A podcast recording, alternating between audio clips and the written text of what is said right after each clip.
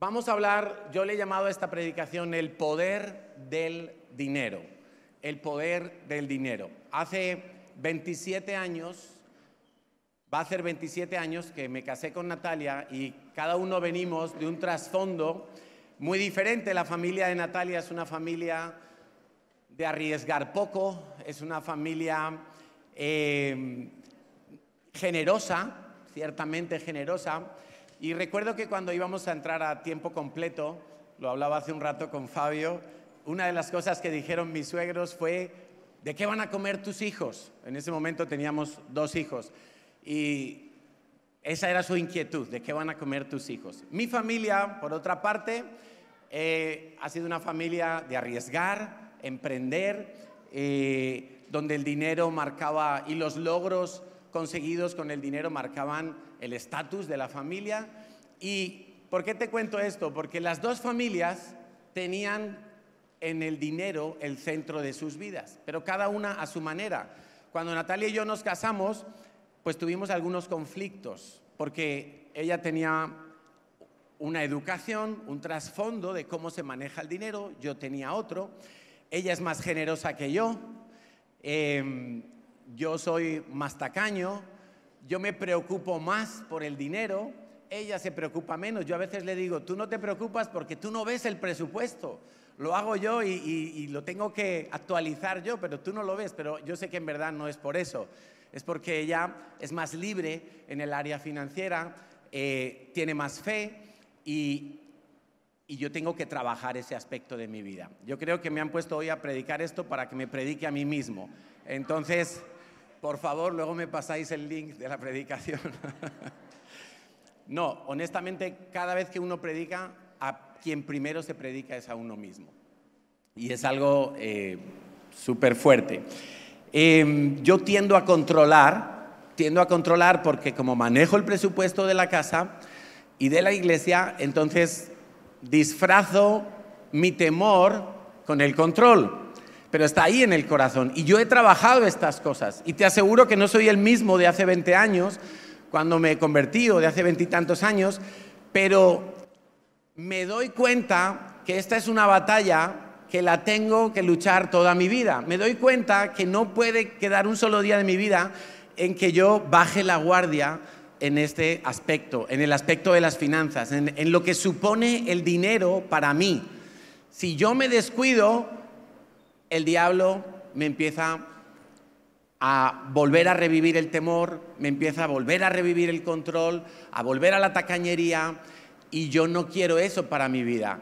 Cada vez que he dado pasos de fe, he visto, he visto la mano de Dios, he visto el favor de Dios. El hecho de ir a Valencia y alquilar este local y hacer una pequeña reforma ha sido un paso de fe y he visto la mano de Dios y, y me encanta eso. Pero si yo me descuido, enseguida los temores vuelven y me, empiezan a superar. Por eso tengo que, tengo que tener este área muy, muy sujeta a la voluntad de Dios. Y creo que al fin y al cabo, para todos, el área financiera es un, es un termómetro, es, un, es, una, es, un, sí, es una piedra de toque, donde en algún momento somos probados, donde revela cosas de, nuestro carácter, de nuestras emociones. Yo me acuerdo, mira, el dinero es tan importante, como lo que tú haces con el dinero y lo que el dinero hace contigo es tan importante, que tu alma se ve afectada. A nivel almático, tú te ves afectado. ¿O quién no ha tenido problemas para dormir? Problemas de morderse las uñas, problemas de nervios, problemas de irritabilidad cuando te falta el dinero, perdiste dinero yo me acuerdo hace muchos años cuando se iba a casar mi hermana pequeña, estoy hablando hace como 20 años fácilmente, y Natalia y yo apartamos un billete de 500 euros, que no sé cómo yo tuve un billete de 500 euros, pero lo apartamos para regalárselo a mi hermana y su esposo el día de la boda. ¿Y qué hice yo? No tenía caja fuerte en casa, lo guardé en un libro, en un libro de, de estos, de la iglesia un libro, aprende a disciplinar a tus hijos o cosas de estas. Pum, lo meto ahí y digo, bueno, aquí no se va a perder. En el transcurso de ese momento hasta la boda, nosotros tenemos una mudanza de casa allí en Barcelona y el billete desapareció. Mira, lo busqué más que el arca del pacto Indiana Jones. O sea, cogí cada libro de los 400 libros que tenemos en casa y yo los abanicaba así. Y el billete no aparecía en ningún sitio. Ponía a los niños a revisar los libros, todo. Eso era 500 euros, no pueden perderse. Eso me, desestabilizó, me enfadé, discutí con Natalia. ¿Qué no pasó en ese momento? Ya corramos un... Nunca aparecieron. Yo creo, por si acaso, lo voy a decir, yo creo que le presté ese libro a alguien.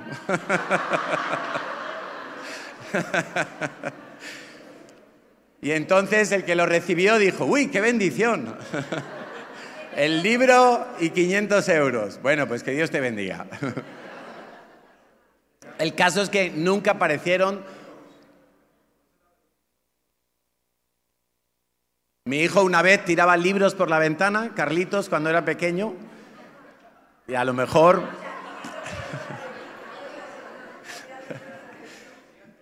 Vivíamos en un quinto piso y Carlos ha sido bastante inquieto y con un añito o así se puso de pie en la cuna y teníamos una ventana que abría así por arriba, ¿no? Por seguridad. Y el niño cogió los libros de aquí y ¡pum! los tiraba por la ventana hasta el bajo. Y al rato subió una señora y dice, eh, es que están cayendo unos libros por la ventana y son de religión. Y digo, pues mm, no son míos porque estamos mi esposa y yo ahí tomando café con un amigo en el salón Dice, pero es que son de religión, ¿eh? Y bueno, bueno, y entramos y Carlitos ahí. Había tirado como 8 o 10 libros y claro, eso caía y las hojas, pero no estaba el billete de 500 euros. Bueno. Y el dinero también, además de eh, alterar nuestra alma, nuestras emociones, nuestras relaciones, también es un termómetro para nuestro espíritu, porque de acuerdo a cómo reaccionamos cuando tenemos asuntos económicos entre manos, da igual si es porque tenemos mucho, porque tenemos poco, porque es algo planificado y salió bien, porque es algo inesperado y sorpresivo y nos bendijo o lo perdimos, eh, se revela cómo está nuestro carácter. Allí vamos a ver si realmente somos tan maduros, tan pacientes, tan amorosos, tan gentiles, como dice la Biblia que tenemos que ser. En definitiva, el dinero pues sirve para todo, como dice Eclesiastés, ¿no? Y yo creo que si somos lo suficientemente humildes esta tarde para oír lo que Dios nos quiere decir y dejar de oír lo que, lo que el espíritu que muchas veces se pone detrás del dinero, que es el espíritu de Mamón, nos está diciendo, si somos capaces de humillarnos, yo creo que vamos a salir con una gran lección y una gran liberación para nuestras vidas. El Señor Jesús dijo en, Lucas 14, 11 que cualquiera que se enaltece será humillado, pero cualquiera que se humilla, Dios lo va a levantar. Entonces, vamos a ir en ese camino hacia abajo para, para ver qué nos enseña Dios. Yo quiero hacerte una pregunta hoy. ¿Cómo gastas tu dinero? Porque realmente la Biblia nos habla por ahí los que han estudiado esto dicen que hay más de 2.000 versículos que hablan sobre dinero y finanzas y cosas materiales y bienes. Hay más del 45% de las parábolas que enseñó Jesús tocaban asuntos de finanzas, de dinero, de bienes materiales.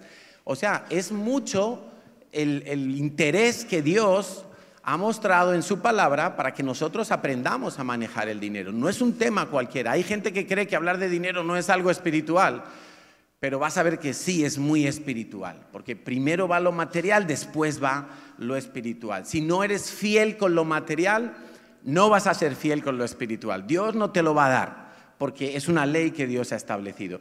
Entonces, ¿cómo gastas tu dinero? Para un momento, haz un stop. Quizá algunos aquí viven eh, haciendo un presupuesto y tratan de sujetarse al presupuesto que han calculado, y eso es sabio la Biblia dice que antes de ir a la guerra tú tienes que calcular tus fuerzas y antes de construir una casa tú tienes que ver si la vas a poder terminar. Eso es hacer un presupuesto. Antes de empezar el mes, mira a ver cómo lo vas a terminar. ¿Eso es sabio o no? Como mínimo es sensato, tiene sentido. Pero muchos no lo hacen. Otros lo hacen, pero solo como para cumplir y se queda ahí en la hoja Excel, pero no lo miran en todo el mes. Eh, ¿Cómo estás gastando tu dinero? Hay mucha gente que no llega a final de mes. Hay mucha gente que sufre por el dinero, pero no saben que se lo gasta. No sabe cómo lo está gastando. ¿En qué estás invirtiendo tu dinero?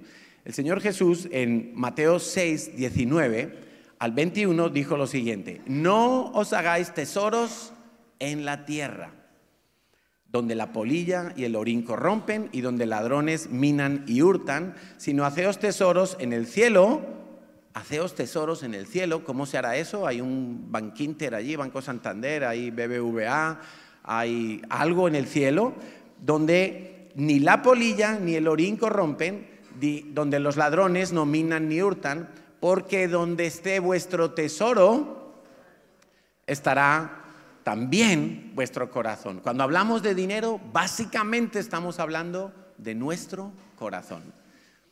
Donde va nuestro dinero, donde tú colocas el dinero, allí detrás va a estar también tu corazón. Y muchos creían que era al revés, que donde está mi corazón, se va el dinero detrás. Pero la Biblia dice que no, que es, a la inversa. Donde está tu tesoro, donde está tu tesoro, donde tú colocas la prioridad de tu tesoro, de tu presupuesto, de cómo gastas tu dinero, eso va a determinar que tu corazón va a ir a ese mismo lugar, se va a inclinar hacia ese lado. Yo recuerdo cuando empecé a conocer a Natalia y a ser amigos especiales, de aquellas no le llamábamos amigos especiales, pero vivimos esa etapa donde nos estábamos conociendo y pues yo trataba de invitarla al cine, trataba de invitarla a cenar. Ahora va sola.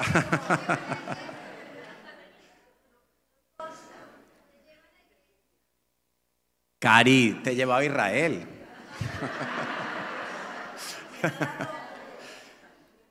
Cuanto más yo le invertía a Natalia, más me estaba enamorando de ella. Más mi corazón se estaba enamorando de ella. Y es que es así como funciona. O sea que si te quieres enamorar de alguien, ya sabes lo que te toca. Te toca sacar la billetera. Empieza a hacer regalos, empieza a invertir en esa persona y eso va a ayudar a que tu corazón se termine de inclinar. Y lo mismo es Dios. Nosotros tenemos dos opciones en la vida. Dice el Señor Jesús, o te haces tesoros en la tierra, y el tesoro en la tierra puede ser un chalet, pero puede ser también, esto puede ser un tesoro, un, ordenador, un, computador, un teléfono móvil puede ser tu tesoro, una joya, un, anillo. Eh, o te haces tesoros en el cielo. Los tesoros en el cielo se hacen invirtiendo en el reino de los cielos. La, manera más fácil de entender esto, cuando tú me oigas decir hoy, reino de los cielos, lo puedes traducir por tu iglesia local. ¿Vale? Esa es, la, esa es la, parte, la manera más práctica de entender el reino de los cielos, tu iglesia local. Tu iglesia local, los que están de Londres, de Sevilla, de tal, de todas las ciudades que estamos aquí, tu iglesia, CCI. Ese es la parte del reino de los cielos a la cual tú puedes aplicar este versículo. ¿Dónde estás invirtiendo tus tesoros? ¿Estás invirtiendo en el reino de los cielos? Tu corazón se va a enamorar. Mira, gente que no diezma, y esto lo he comprobado matemáticamente ya, gente que no diezma la iglesia se acaba yendo, porque su corazón nunca va a estar en la iglesia, nunca. Puede que les caiga bien la gente, puede que disfruten del ambiente, de amor, de cariño, la hospitalidad, el servicio que hay, todo, y, qué rico, pero como no están poniendo su tesoro en el reino de los cielos, su corazón no va tampoco a ese lugar. Entonces, en cualquier momento hay una excusa para decir, me voy de la iglesia, porque nunca su corazón se inclinó, se enamoró y se apasionó con las cosas de la iglesia. Entonces, cómo está tu corazón. Si hablar de dinero es hablar del corazón, ¿cómo está tu corazón? Aprendí algo en estos días que me llamó muchísimo la atención y es que el dinero tiene el poder de amplificar lo que tú ya eres. Si tú eres una persona adicta al alcohol, por ejemplo, y consigues dinero, ¿qué crees que va a pasar? Te vas a emborrachar, pero ya no con el whisky malo, sino con el whisky caro, pero te vas a ir más lejos, se va a amplificar lo que tú ya eres. Si tú eres una persona envidiosa y consigues dinero, ¿qué va a pasar? Ya no vas a tener envidia del vecino, pero vas a tener envidia del otro que tiene más que tú. Te vas a ir más lejos, va a amplificarse la falla que tú ya tienes. Si tú eres eh, orgulloso y consigues dinero, ¿qué crees que va a pasar? Te vuelves un, un déspota, un tirano con la gente, de los que van mirando por encima del hombro, porque además de orgulloso, ahora tienes dinero, tienes con qué presumir. Pero, ¿qué tal si tú tienes un corazón compasivo, un corazón generoso, un corazón afable y consigues dinero? ¿Qué crees que va a pasar? ¿Qué crees que va a pasar con una persona que ama las misiones y consigue dinero? ¿Qué crees que va a pasar? Va a invertir en las misiones. ¿Qué crees que va a pasar con una persona que es generosa y consigue dinero? Va a dar más todavía. ¿Qué crees que va a pasar con alguien que es compasivo con los pobres y consigue dinero? Va a hacer obras maravillosas para ayudar a los pobres, porque el dinero amplifica lo que tú ya eres. Entonces, es tan importante que miremos qué es lo que hay en nuestro corazón, qué, estamos haciendo con el dinero. El diseño de Dios no es que, que tú ores para que el dinero venga hacia tus manos. El diseño de Dios es que tú ores para que el dinero pase por tus manos. El dinero tiene que pasar por tus manos y tienes que recordar, lo hemos estudiado tantas veces en la CCI, que Dios es el dueño y tú eres el mayordomo, ¿sí o no? El mayordomo no está pidiendo que el dinero llegue a sus manos. El mayordomo es consciente que el dinero tiene que pasar por sus manos. Tiene que negociarlo, tiene que gestionarlo, tiene que sembrarlo, tiene que invertirlo, pero no lo retiene porque no es suyo, no se le ha dado esa facultad. Entonces, quizá tenemos que cambiar un poco el enfoque y a veces decimos, Señor, dame más dinero, Señor, quiero un aumento de sueldo, Señor, necesito otro trabajo, necesito un trabajo para las tardes, necesito un trabajo para el fin de semana. Y tú lo que estás pidiendo es, Señor, que llegue más dinero a mis manos. Y Dios lo que te quiere enseñar es que tú seas un pasador, uno que llega el dinero y pasa por tus manos y no modifica, no afecta a tu corazón, a tu comportamiento. Entonces, Quiero hablar de seis actitudes, seis actitudes que hay en nuestro corazón. Hoy por fin voy a hacer una predicación de seis puntos. Em, la primera actitud es una mentalidad de pobreza. Tener una mentalidad de pobreza puede ser una maldición, pero quiero tratarlo como una actitud, porque se puede aprender a no pensar igual. Estábamos terminando el tiempo de la adoración y, María hablaba del arrepentimiento. ¿Y qué es arrepentimiento? Si yo toda la vida he manejado el dinero y he ido así y me doy cuenta de que aquí estoy mal, que no tengo dinero ahorrado, que tengo deudas, que no me va bien, arrepentimiento es que cambio la dirección y entonces ahora lo voy a hacer de otra manera. No puedes esperar resultados diferentes si sigues haciendo lo mismo. Si hoy termina este tema de aquí y guardas tus notas y nunca más las miras ni las pones en práctica, no esperes resultados diferentes. No va a haber resultados diferentes. Tienes que hacer las cosas a la manera de Dios para que veas un resultado diferente. Mentalidad de pobreza. Si lo primero que viene a tu mente, como me suele pasar a mí, cuando hay que hacer algo es cuánto cuesta. Viene, el de, viene Pipe me dice, Carlos, eh, es que hay que comprar unas cosas de, producción. ¿Y por qué una cámara de no sé qué y un gimbal de no sé cuál? Digo, no, no, a mí déjame, a mí dime esto. ¿Cuánto cuesta? Entonces yo tengo que luchar con la mentalidad de pobreza. Porque en el fondo es como que mm, la mentalidad de pobreza dice, dice Dios, ayúdame a conseguir algo barato. Pero el que ha trabajado la mentalidad de pobreza y piensa como Dios, no dice, Señor, ayúdame a conseguir algo barato, dice, Señor, dame la provisión. ¿Sí o no?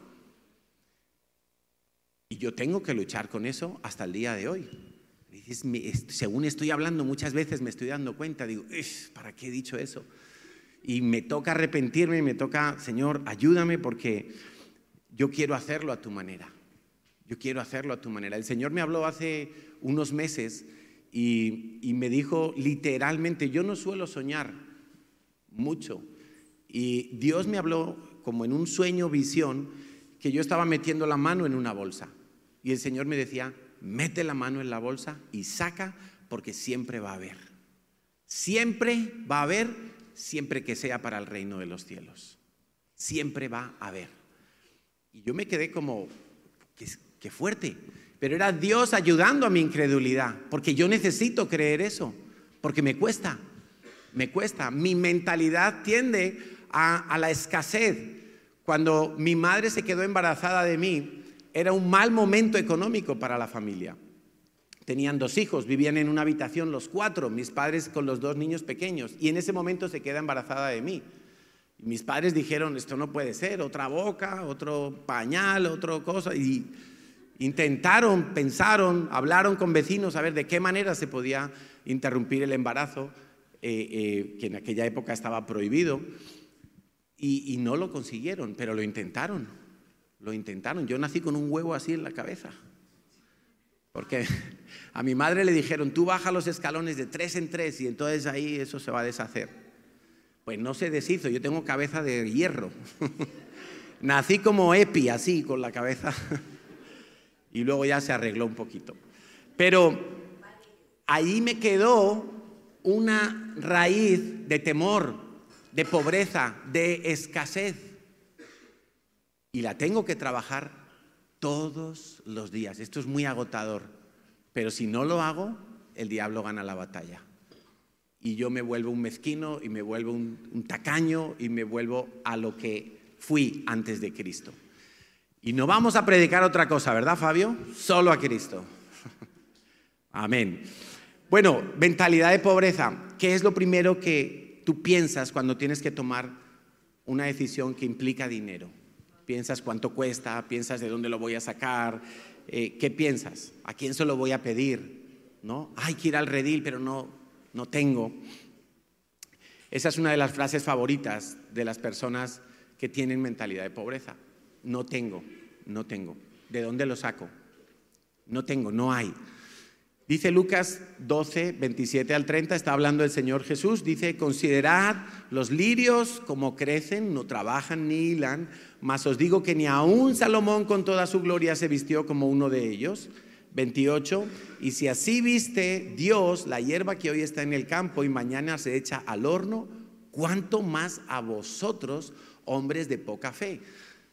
Dios está diciendo que si yo no creo que Él me puede sustentar, si yo no creo que Él me puede dar para lo que necesito, Quique Junior nos hablaba de eso, lo que necesitamos, entonces es que Dios dice, este pobre no tiene nada de fe, lo tengo, que ayudarle a que, a que tenga un poquito más de fe, tiene que desarrollar la fe.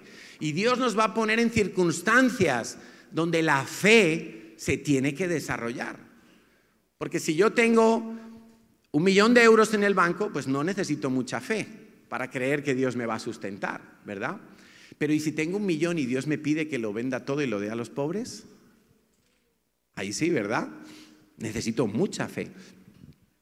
Dice 29, vosotros pues no os preocupéis por lo que habéis de comer, ni por lo que habéis de beber, ni estéis en ansiosa inquietud, sin dormir por las noches, peleando con la mujer, peleando con todo el mundo, etcétera. Porque todas estas cosas buscan las gentes del mundo, pero vuestro Padre sabe de qué tenéis necesidad. Así es. Dios está hablando hoy a nuestro corazón. Confía en mí. Confía en Dios. Dios ha dicho, yo te voy a dar todo lo que necesitas. Sé que eres un padre de familia, sé que tienes hijos, sé que tus hijos necesitan libros, zapatos, sé que necesitan medicinas, sé que necesitan el chándal para... Sé, sé lo que necesitas, yo te voy a sustentar. Si lo hago con las flores que se marchitan en una temporada, ¿cómo no lo voy a hacer contigo? Mira, estamos en tabernáculos y yo pensaba el otro día algo que me impresionaba. En tabernáculos Dios durante 40 años sostuvo sobrenaturalmente a millones de personas en el desierto. ¿Sí o no? Lo hemos leído en Éxodo, ¿verdad? Pero resulta que la mayoría de esas gentes que Dios sostuvo en el desierto, israelitas, eran rebeldes y murmuradores. Y aún así, Dios los sostuvo con maná, con agua, con nube, con columna de fuego, la ropa no envejecía durante 40 años. ¿Qué no hará Dios por su iglesia? ¿Qué no hará Dios por sus hijos? Si aquellos rebeldes y murmuradores que fueron condenados a no entrar en la tierra prometida y Dios los sostuvo sobrenaturalmente, ¿qué no hará Dios con sus hijos? A los que ama y a los que ha dado a Cristo por cada uno de ellos. Créelo, no te preocupes. Hay gente que está aquí y está pensando el lunes cuando llegue a Madrid, a Barcelona, a su ciudad. Está pensando, tengo que enfrentar esa factura, tengo que enfrentar el gas, la luz, tengo que mirar a ver si me han ingresado. No te preocupes. Dios te está diciendo, descansa tu alma, confía en Dios. Es un descanso tan grande cuando tú pones y dejas todo el control a Dios.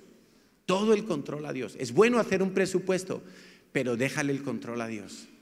Hay un tal San Ambrosio, que era un, padre de la iglesia allá por el siglo 3, 4, que decía, trabaja como si todo dependiera de ti, pero sabiendo que todo depende de Dios.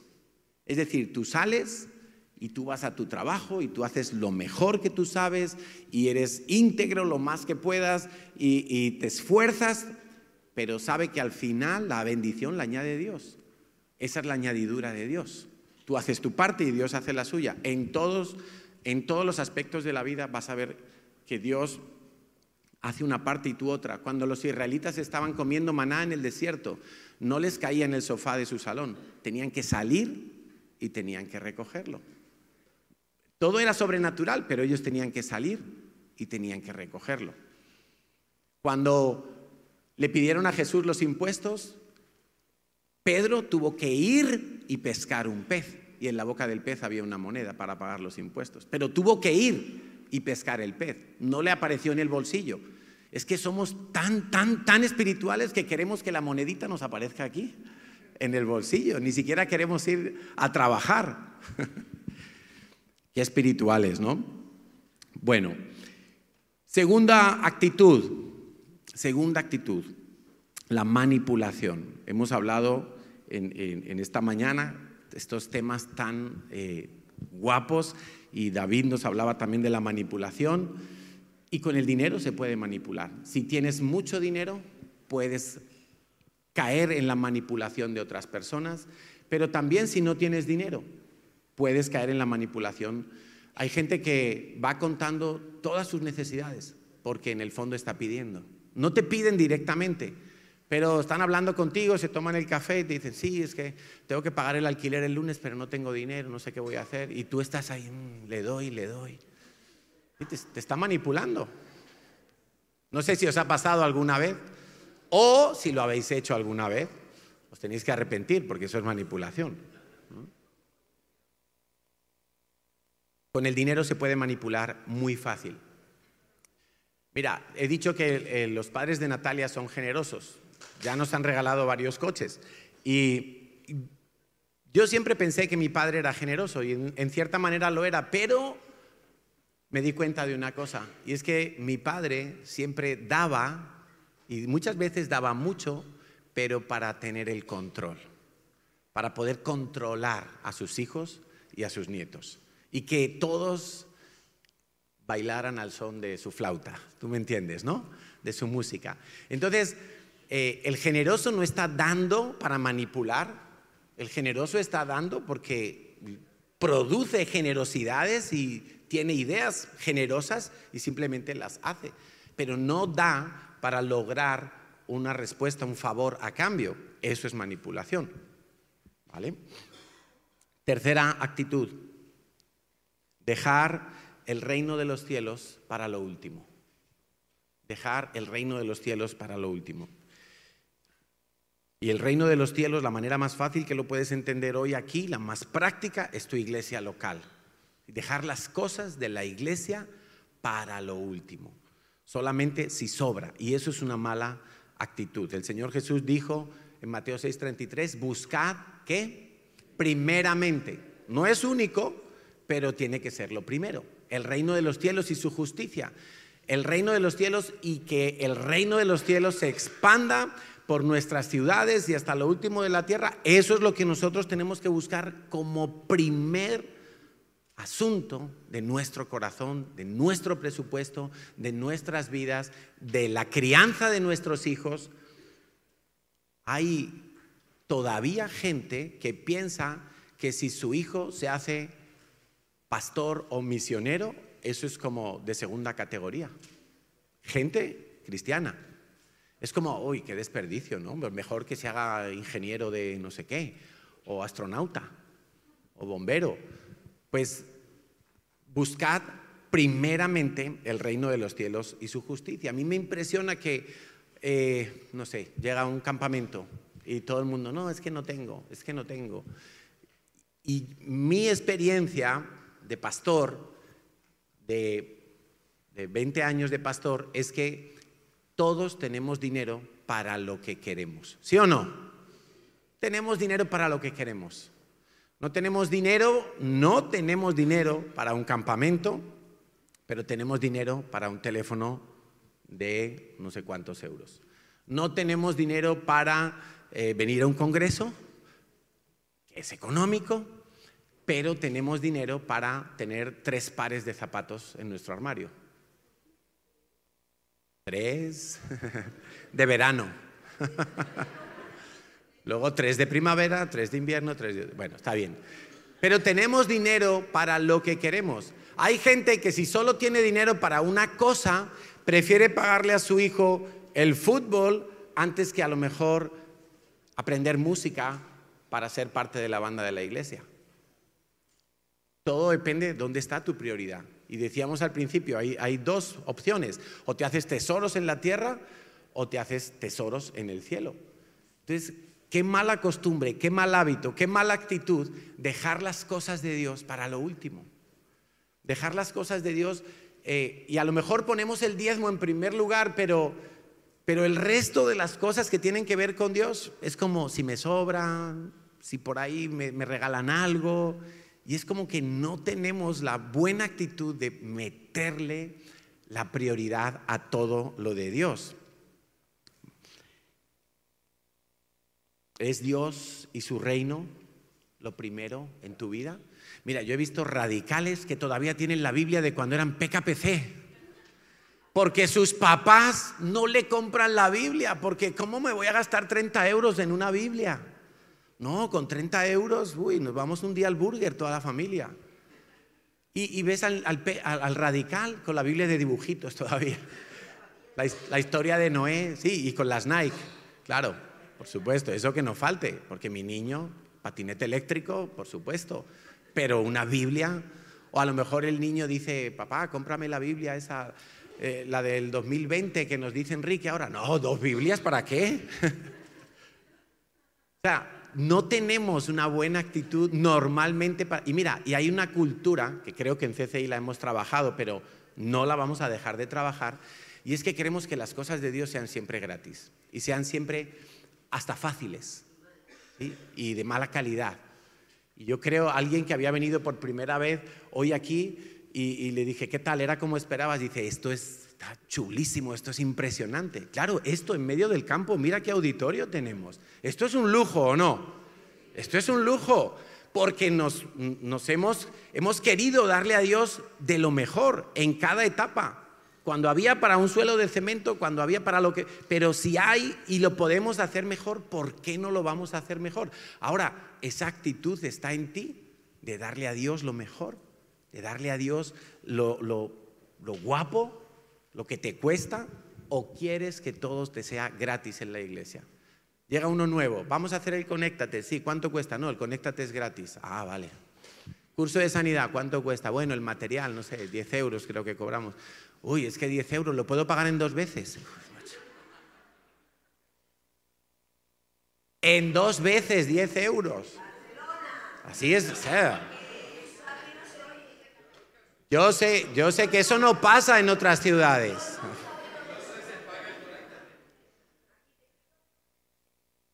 Ay, puedo enviar al campamento a mi hijo y te lo pago en la primavera siguiente.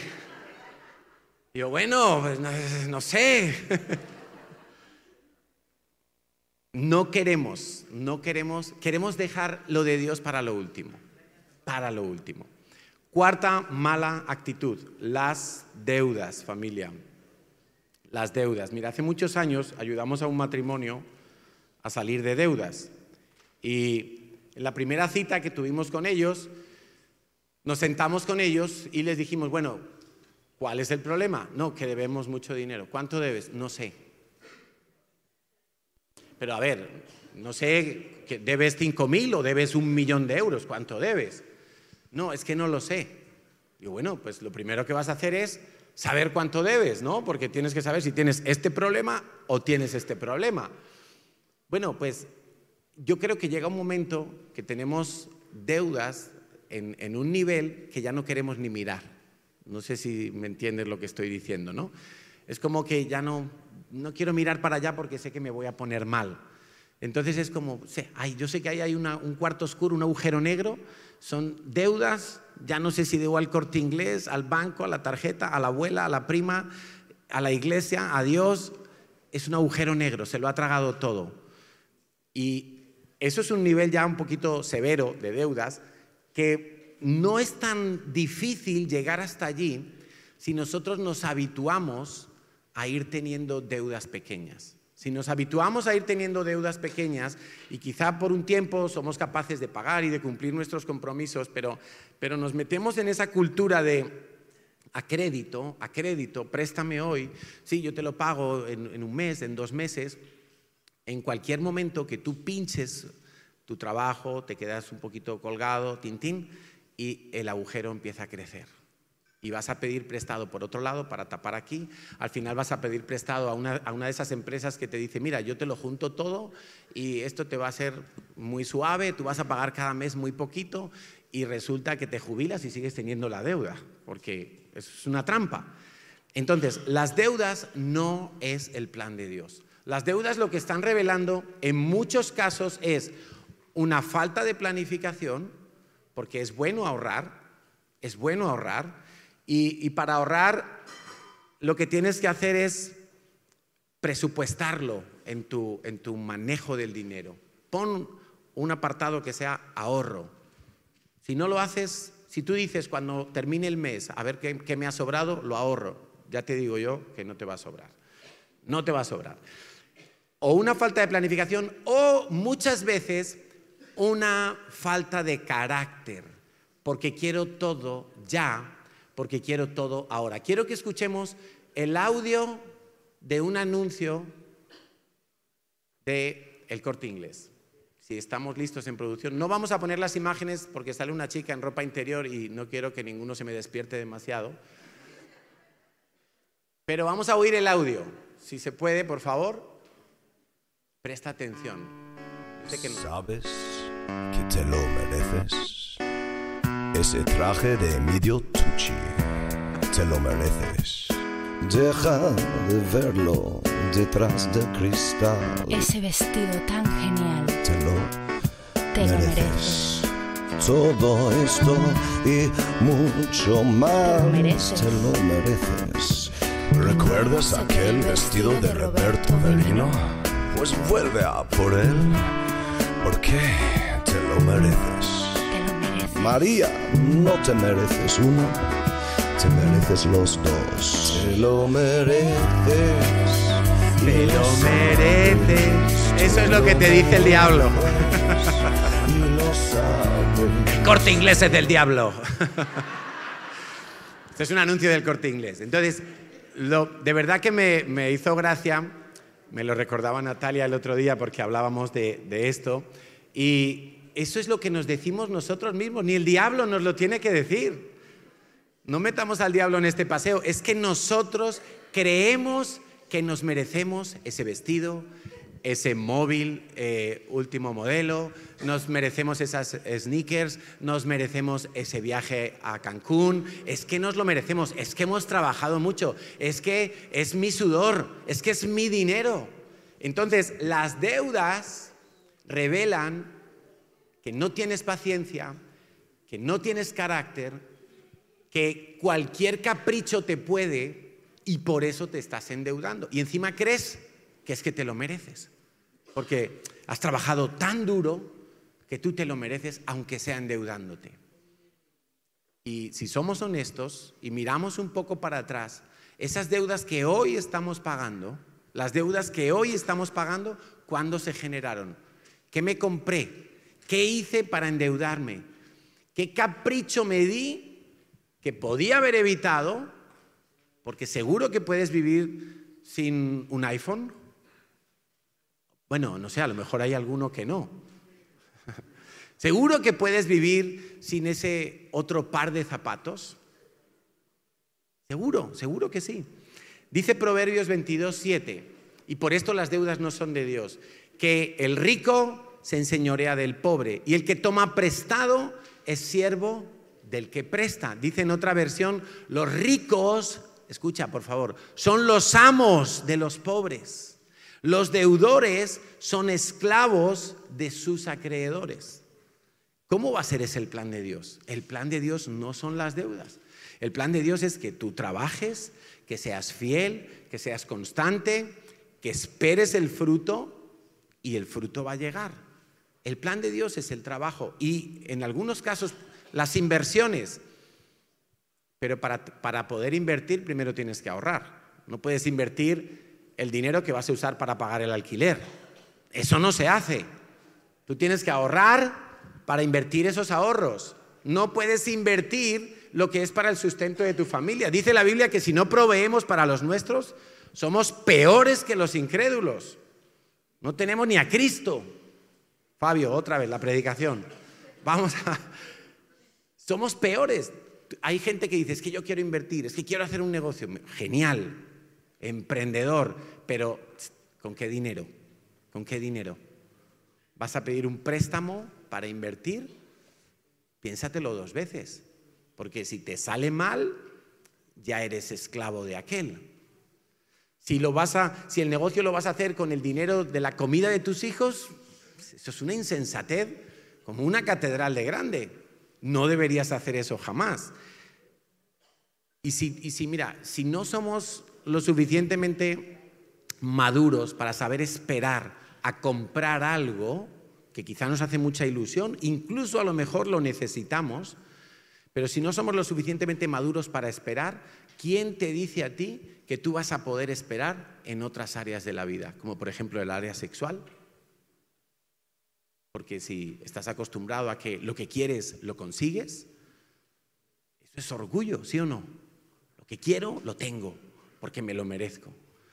El trasfondo de las deudas es el orgullo. Y no nos damos cuenta y acabamos esclavos. Y hay gente muy oprimida por las deudas. Y lo primero que tienes que hacer si tienes deudas hoy en día, si ahora mismo tú tienes deudas, es hacer un plan para salir de esas deudas. Se puede salir.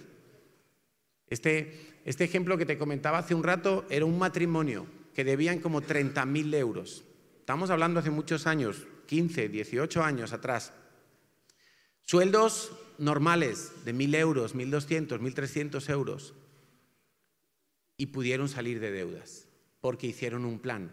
Y el, y el plan empezaba por saber a quién le debo, cuánto le debo, qué intereses me está cobrando, cuánto plazo tengo para pagarle con esa información se puede establecer un plan y cuando tú empiezas a caminar en salir de deudas, Dios te respalda y Dios te acompaña en el camino. Y el camino normalmente Dios lo hace más corto, pero cuando tú lo empiezas, no antes de empezar. Hay gente que tiene tantas deudas que dice, no, es que por dónde empiezo, no empiezo.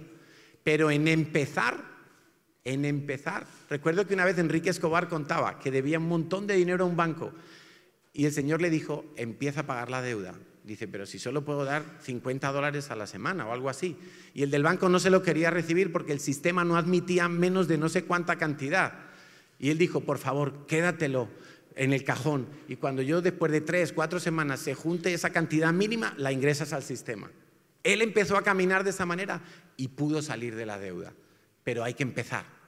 Porque si no quieres pagar tu deuda, si no estás haciendo algo para salir de la deuda que ya te está sobrepasando, entonces te estás metiendo en otro problema mayor. Y es que el verdugo va a venir a cobrar la deuda. Ya no solo eres esclavo, es que ahora van a venir a quitarte a tus hijos, a quitarte algo de lo que tú tienes. En la Biblia eran los hijos para pagar esa deuda. Quinta actitud mala, querer que todo sea rápido y milagroso. Y quiero decirte que Mm, normalmente Dios trabaja despacio. Normalmente Dios trabaja formándonos, formándonos en pruebas que cada vez son de, de un calado mayor y tú tienes fe hoy para dar una ofrenda, pero mañana Dios te va a poner en una situación donde vas a poder dar una ofrenda mayor. Tú hoy manejas un sueldo de mil euros y si eres fiel, Dios te puede dar un salario de 1.500 o de 2.000 euros. Pero Dios trabaja así, como por escalones, por etapas, con paciencia, formándonos, porque el dinero que viene rápido normalmente se convierte en un problema muy serio. Hay gente que quiere sembrar poco y recoger mucho. Hay gente que directamente no quiere sembrar y quiere recoger algo. Y hay gente que se pone a orar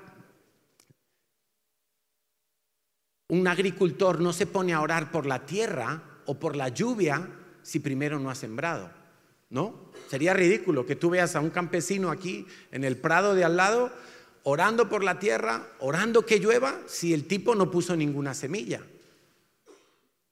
Hay que sembrar. Y, la siembra también es el trabajo. La siembra es, por supuesto, el dinero. El dinero sirve para todo. Dice Proverbios 28, 20, el hombre de verdad, el hombre de carácter, el hombre que es paciente, el hombre que es fiel en su trabajo, el hombre que no le roba al jefe, el hombre que llega puntual a su trabajo, el hombre que mira por el bien de la empresa en la que trabaja si no es la suya, dice, ese hombre tendrá muchas bendiciones, mas el que se apresura a enriquecerse no será sin culpa. No queramos ser ricos de la noche a la mañana. Es que Dios no está en ese plan. Dios no está en esa jugada. En, la NTV dice, la persona digna de confianza obtendrá gran recompensa, pero el que quiera enriquecerse de la noche a la mañana se meterá en problemas, porque si tu obsesión es hacerte rico, vas a empezar a hacer trampas, vas a empezar a engañar, vas a empezar a falsear y al final te vas a meter en muchos problemas. Dice 1 Timoteo 6:10 que la raíz de todos los males es el amor al dinero, el cual codiciando algunos se extraviaron de la fe y fueron traspasados de muchos dolores. Y hemos estado viendo desde esta mañana cosas que apagan nuestra fe, cosas que nos roban la fe, cosas que distorsionan la fe. Una de ellas es el amor al dinero. La gente que ama al dinero no se mueve por fe, solo se mueve por beneficios solo se mueve por conseguir algo más. Y eso es terrible. Pero ese mal está en las iglesias, vamos a hablar de nuestras iglesias locales, y por eso en la palabra de Dios, Dios nos deja instrucción acerca de esto. No amemos el dinero, no queramos que los milagros sean rápidos, más bien aprendamos a ser fieles. Sexta mala actitud, robarle a Dios. Malaquías 3 es muy claro, es muy contundente. La palabra de Dios nos enseña que el diezmo es para Dios, que el diezmo es de Dios y es para los levitas. No tenemos falta de instrucción en la CCI en este área porque se ha enseñado en todas las iglesias, Enrique nos ha enseñado, es algo que se enseña comúnmente porque, porque tenemos libertad para hacerlo, porque hemos entendido que es el diseño de Dios, es un principio, es una ley espiritual el diezmo. Y robarle a Dios es cuando yo me como los diezmos. Es cuando yo Doy tres meses seguidos mi diezmo, pero envío al niño al campamento, pero me como el diezmo y con eso pago el campamento. Eso es robarse el diezmo. Eso es robarle a Dios. No, pero Carlos, si estoy enviando a mi hijo al campamento, pero es que no es para el campamento, es de Dios. Son cosas diferentes. ¿Tiene que ver con la iglesia? Sí. ¿Tiene que ver con invertir en el reino de los cielos? Sí. Pero el orden es el orden. Y lo primero siempre tiene que ser para Dios. El primer 10%. Otra cosa diferente a eso es robarle a Dios. Y cuando le robamos a Dios, dice Malaquías, entramos en problemas. Entramos en problemas porque viene el devorador, empieza a dar mordiscos a nuestras finanzas, nuestra fe también se empieza a resentir, empezamos a perder fe, empezamos a ponernos en contra de Dios. Ahora, también dice Malaquías, y a mí me gusta más quedarme con esa parte, que si yo diezmo, Dios abre las ventanas de los cielos y Él añade la bendición. Ahora, en aquel contexto, principalmente agrícola y ganadero, la bendición era la lluvia, la bendición era las condiciones climatológicas, para que hubiera una gran cosecha y eso se traducía en dinero, en riqueza. Hoy en día no somos campesinos, aunque algunos parecemos, ¿no? No somos, pero es el mismo diseño. Dios añade la bendición en el medio en el que tú estás. Dios te va a poner, la bendición te va a alcanzar a ti. Olvídate de perseguir las bendiciones. Hay tantas predicaciones en Internet que hablan de perseguir tus sueños, de perseguir la bendición, que no, que es que es al revés. Olvídate de la bendición, céntrate en Dios y sin darte ni cuenta la bendición te va a alcanzar. Pero Dios tiene que ser el primero. Amén. No le robes a Dios, por favor, no le robes a Dios. En una ocasión yo le robé a Dios y, lo hice tan hábilmente que me engañé a mí mismo, pero no a Dios. Y os voy, a, os voy a contar cómo fue. Mi padre, generoso, le quiso dar 3.000 euros a cada nieto. Y yo tenía dos hijos en ese momento, le dio 6.000 euros a mis hijos. Eran pequeños, eh, eran pequeñitos. Y, y yo dije, bueno, como este dinero es de los niños, yo no lo voy a diezmar. Dios me libre. Estoy hablando irónicamente, ¿no? Pero yo pensé, yo me inventé una estrategia, una coartada para no tocar ese dinero. Y entonces lo metí al banco. Seis mil euros. Y yo estaba feliz, seis mil euros en el banco. Pocas veces he tenido yo seis mil euros en el banco. Yo, yo. Y entonces en estas que me dice mi hermano mayor, ¿qué vas a hacer con el dinero de tus hijos? Digo, no, pues ahí está en el banco. Pero no ves que ahí se está perdiendo valor. Eh, mi hermano ahí, vamos a invertirlo. ¿Dónde? En tal sitio que me han recomendado en, en, Banesto, en un, no sé, ni me acuerdo ya, un banco, algo de acciones y tal. Y yo ni oré, ni diezmé. O sea, qué golazo me metió el diablo. Bueno, me lo metí yo en mi propia puerta. No quiero, no quiero darle honra al diablo en esto. Es que fui yo, de bruto, de torpe, de mezquino, de, de ciego. si es que a mí, si no es nada. Escucha, pero si es que a mí me encantaba diezmar, si es que, si es que cuando... Ahora hablamos. cuando yo gané mi primer sueldo, y yo quería diezmar, pero había una situación ahí con mi familia y yo lo tuve que hacer a escondidas de mis padres, pero yo quería diezmar. Yo estaba feliz diezmando, porque eso era para mí como, como ser completamente de, de mi iglesia, ¿no? No quería ser un asistente, yo quería estar comprometido. Y me encantaba diezmar, pero mira, a veces creemos que nuestros problemas vienen cuando nos llega poco dinero. Pero en esta ocasión me llegó mucho dinero y entré yo en problemas. Mira lo que pasó. Invertí ese dinero siguiendo el consejo de un impío como mi hermano. y un filisteo. Y meto el dinero y yo me olvido. Mi hermano es de los que todos los días está mirando. Ha subido un 1%, ha bajado. Yo ni miraba. Y un día me dice, oye, hemos perdido la mitad del dinero. Digo, ¿cómo? pero nada, en un mes y medio. o sea, eso fue catastrófico. Y entonces me dice Natalia, Cari, es que no, no has diezmado. Natalia, entre paréntesis, Espíritu Santo. Y entonces ahí se me vino, ahí se me cayó el velo. Ahí de esto que te recorre un frío y tú dices, Señor, ¿cómo he podido yo engañarme tanto a este nivel? Y decidimos hacer una cosa, quedaban 3.000 euros. Imagínate, no, si es que yo he sido, vamos, de loser. Y me quedaban 3.000 euros aproximadamente. Y le, le, dije a Natalia, pues vamos a diezmar como si tuviéramos los 6.000.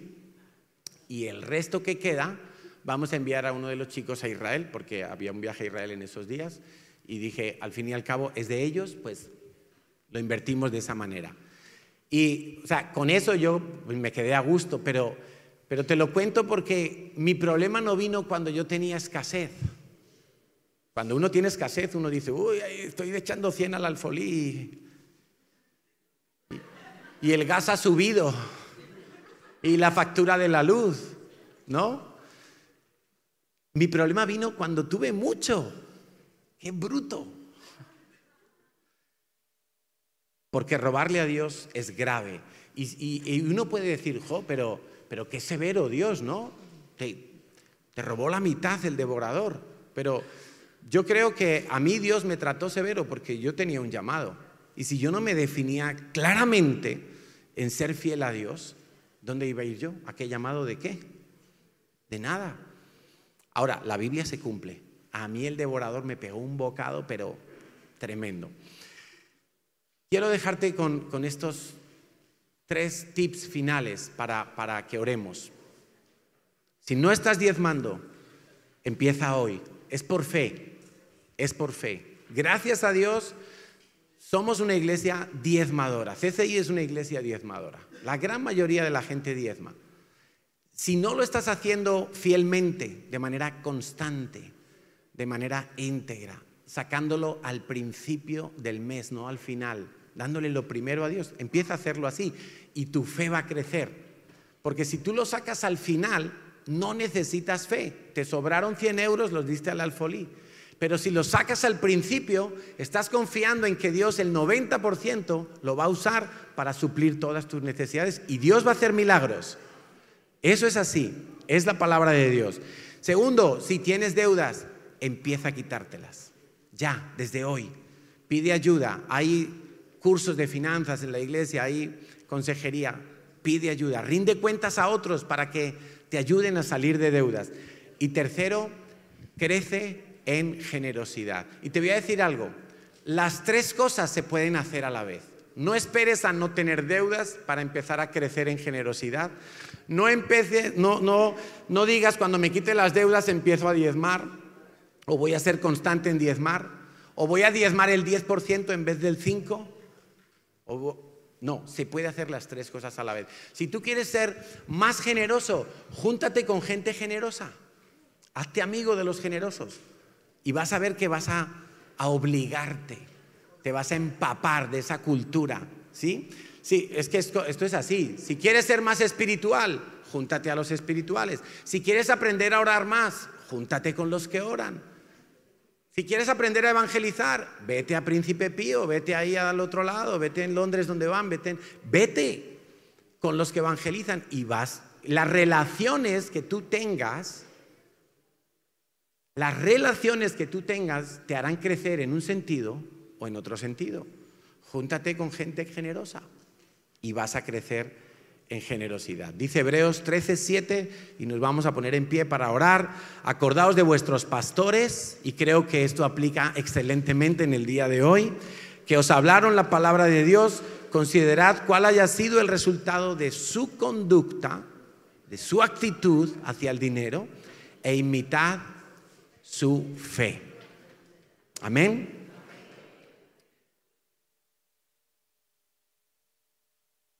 Y, y, no quiero dejar de recordar esto. Cuando tú crezcas en generosidad, vas a crecer dando más, un momento por favor, dando más a Dios, al reino de los cielos, la iglesia local, Pero acuérdate también de dos cosas más, dos destinatarios más, los pobres, los vulnerables, el huérfano, la viuda, el extranjero, el menesteroso, el indefenso, acuérdate de ellos, destina una parte de tu generosidad a ayudar a los que tienen necesidad y acuérdate de las misiones, porque Dios nos ha mandado, Dios nos ha dicho que vayamos hasta lo último de la tierra. Dios nos ha dicho que vayamos y ir cuesta dinero. Acuérdate de crecer en generosidad hacia Dios, hacia el necesitado y hacia las misiones. ¿Oramos? Señor, te damos gracias porque tú hablas con claridad en tu palabra, porque tú nos has dejado principios, valores incuestionables son valores que no se corrompen, Señor, que funcionan en todas las generaciones, que funcionan en todas las culturas. Tú nos has hablado de ponerte a ti en primer lugar, nos has hablado de no ser esclavos, sino de, de dar con generosidad. Señor, nos has hablado de confiar en ti. Queremos en esta mañana, en esta tarde, deshacernos de todo ese peso, de toda esa preocupación, del engaño. Hoy te pido, Señor, que quites las vendas de los ojos, que caigan los velos que están en nuestra mente, en nuestros corazones, que nos impiden ver nuestra mentalidad de pobreza, que nos impiden ver, Señor, que, que no queremos esforzarnos para las cosas de Dios.